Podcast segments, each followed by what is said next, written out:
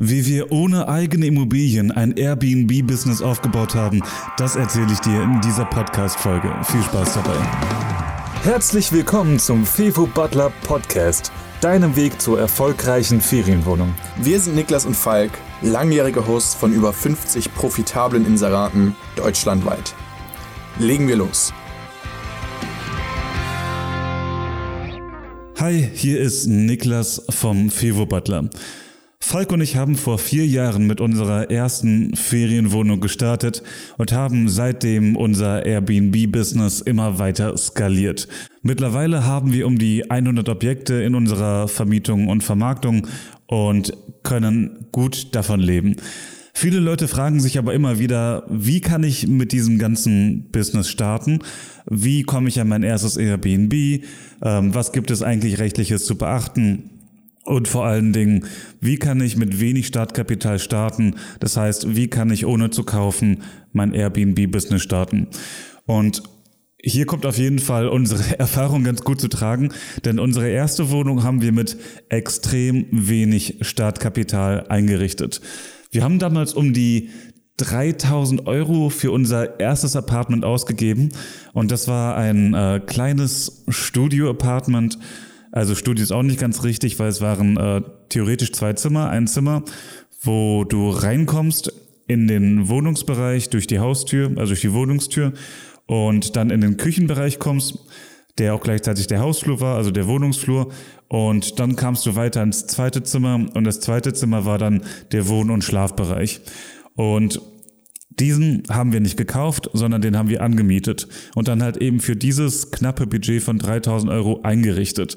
Und bei diesen 3000 Euro ist die Kaution schon mit eingerechnet. Das heißt, davon war schon alles abgezahlt und das konnten wir nur deswegen so günstig einrichten, weil wir die meisten Sachen über eBay Kleinanzeigen gekauft haben. Also würden wir heute nicht mehr so machen, aber damals, als wir noch Studenten waren und quasi im ähm, Nebenerwerb die erste Ferienwohnung gestartet haben, hat es halt eben super für uns funktioniert, weil Falk und ich hatten beide nicht ähm, so viel Eigenkapital und haben damals dann alles in unsere ersten Ferienwohnung gesteckt und letztendlich sind wir dann zum Beispiel die Wohnung, äh, unsere erste war in Wuppertal, dann sind wir in äh, Nachbarort gefahren, Oberhausen, um die 40 Minuten entfernt und haben dort unser Boxspringbett gekauft. Äh, da waren wir spät abends da unterwegs, Falk mit seinem äh, großen S-Max und wir haben versucht, das Bett in diesen S-Max reinzukriegen. Hat nicht so richtig funktioniert. Der Kofferraum blieb offen über, über den Weg zurück, über die Autobahn. Die Matratze schlitterte auf dem Autodach, äh, was wir festgezogen hatten. Also wir haben wirklich am Anfang sehr, sehr viel Geld gespart bei unseren Anschaffungen für diese Apartments, um äh, möglichst viele Ferienwohnungen auch einrichten zu können. Am Anfang war es auch so ein bisschen, dass wir gucken wollten, alles klar, funktioniert das überhaupt? Wir hatten am Anfang gar keine richtige Kalkulation getätigt, ähm, sondern wir haben es einfach gemacht. Wir hatten nicht jetzt irgendwie eine Tabelle oder so, dass wir mal ausgerechnet haben, okay, wenn wir äh, das jetzt starten, dann äh, zahlen wir so viel Miete, dann haben wir noch so viel Extrakosten, dann kriegen wir das raus, dann können wir davon leben. Das haben wir nie gemacht. Wir haben einfach an die Sache geglaubt und dachten uns einfach, alles klar, ähm, wir schreiben jetzt einfach mal ein paar Leute an und äh, gucken, ob die uns äh, die Wohnung vermieten. Und anschließend äh, haben wir die dann einfach möbliert und fertig gemacht. Und das ist auf jeden Fall ein ganz großer Vorteil vom Airbnb-Business, weil er ist halt eben, oder beziehungsweise es ist etwas auch für Leute, die mit äh, kleinem Budget ein eigenes Business aufbauen möchten, genauso wie Leute, die ein großes Budget haben. Du kannst dir das so vorstellen, kleines Budget sind die Leute, die halt einfach eine Wohnung mieten. Dort hast du immer die wiederkehrenden Fixkosten der Miete, Strom, Gas, Wasser etc., ähm, Internetkosten und was nicht alles dazukommt. Und äh, die hast du halt eben jeden Monat, die du decken musst und die du quasi einfach nur über überbieten musst mit deinem Umsetzen von Buchungen über Plattformen wie Airbnb und Booking.com. Das ist die günstige Variante, weil du da nur die Möblierung zahlen musst und dann halt immer wiederkehrend diese Miete und diese weiteren Nebenkosten hast. Und die zweite Möglichkeit ist, du gehst her und kaufst die Objekte. Beim Kaufen kann man sagen, ähm, ist auf jeden Fall sehr, sehr gut für den Vermögensaufbau. Allerdings ähm, ist bei Kaufen der große Flaschenhals äh, das Geld. Wenn du jetzt hergehst und je nachdem, welchen Job du vielleicht jetzt gerade hast, vielleicht bist du auch gerade ähm, am Anfang der Selbstständigkeit oder vielleicht bist du Student oder ähm, Auszubildender oder gerade in einem ganz anderen Verhältnis, ähm, ist es immer schwieriger oder leichter an Geld bei der Bank zu kommen. Und gerade als Angestellter beispielsweise, ähm, du bist längere Angestellter oder vielleicht sogar verbeamtet, fällt es dir natürlich sehr leicht, einen Kredit bei der Bank zu erhalten und du kannst natürlich deine Ferienwohnung auch direkt kaufen und kannst diese auch direkt an den Start bringen, fertig machen und damit Geld verdienen. Das funktioniert. Aber für Leute, die ähm, nicht so liquide sind und auch nicht direkt äh, mehrere Kredite bekommen und direkt schnell skalieren wollen, für die lohnt es sich auf jeden Fall, die Ferienwohnung zu mieten. Das heißt, man geht her, sucht sich einen Vermieter, der eine passende Wohnung hat und ähm, diese mietet man von dem Vermieter natürlich an und anschließend möbliert man dieses Apartment. Man lässt sich vom Vermieter das Okay geben, dass man dort Untervermietung betreiben kann in dieser Wohnung. Und dann fängt man an, die ersten Buchungen zu sammeln. Und dann fängt es auch an, Spaß zu machen, definitiv. Aber ähm, das Problem ist am Anfang, diese ähm, quasi für sich auszuloten, welche welchen Weg man nun einschlagen möchte. Und bei uns hat es damals halt eben ganz gut funktioniert, dass wir gesagt haben, alles klar, wir mieten. Und durch dieses Mieten hatten wir halt eben diesen großen Vorteil am Anfang, nur diese 3000 Euro für die erste Wohnung auszugeben. Und dann haben wir über den Vermieter über den wir diese erste Wohnung gemietet haben, auch direkt eine zweite Wohnung angemietet. Das heißt, er hat gesehen, okay, es funktioniert, mit den Jungs kann ich zusammenarbeiten und dann hat er uns quasi direkt eine zweite Wohnung in Aussicht gestellt. Die, die haben wir dann auch möbliert und eingerichtet. Ähm, die haben wir dann für ein bisschen mehr eingerichtet als 3000 Euro, ähm, weil die ein bisschen größer war. Die hatte nämlich insgesamt zwei Zimmer, also die hatte insgesamt zwei Schlafzimmer und das hat das natürlich ein bisschen aufwendiger gemacht für die Möblierung. Dann hatten wir irgendwann unser drittes Apartment ebenfalls von derselben, äh, von demselben Vermieter. Und äh, das Apartment haben wir dann auch wieder im eBay Kleinanzeigen sehr, sehr günstig eingerichtet. Und so ging es dann quasi mal weiter. Und das Wichtigste dabei war, dass wir am Anfang wirklich sehr, sehr stark auf unsere Kosten geguckt haben und geschaut haben, dass wir nicht zu teuer gehen. Also dass wir versuchen, einen Möblierungsstil zu finden, der, äh, sagen wir mal jetzt nicht so exorbitant elegant ist, sondern einfach zeitlos und modern. Und zeitlos und modern ist halt klassischer Scandi-Stil, also skandinavischer Stil, minimalistisch, ähm, schöne Farben, schön hell und äh, vor allen Dingen modern. Und daran haben wir uns orientiert und unsere ersten Ferienwohnungen fertig gemacht. Und nachdem wir nach den ersten drei Ferienwohnungen gesehen haben, ach was, das funktioniert wirklich. Also das, das ist tatsächlich ein Business Case, weil damals gab es noch gar nicht so viele äh, Leute, die äh, etwas über dieses Business erzählt haben. Und äh, dann sind wir quasi immer weiter in dieses Business eingestiegen, immer weiter all in gegangen und haben dann irgendwann aus dem Cashflow heraus von diesen drei Wohnungen die ersten Wohnungen bezahlt, wo wir Neuanschaffungen tätigen konnten. Also wo wir nicht gezwungen waren, über eBay Kleinanzeigen zu gehen und darüber die Möbel zu kaufen, sondern auch über ganz normale Möbelhändler gehen konnten und Neuware einkaufen konnten. Und das war für uns ein riesengroßer Schritt, dass wir äh, die Sachen frisch und neu für die Wohnung bekommen. Und äh, das war auf jeden Fall ein Punkt, wo wir, worüber wir uns sehr, sehr gefreut haben. Ähm, irgendwann war es dann auch soweit, die äh, Wohnungen waren fertig und wir haben gesehen, okay, das funktioniert.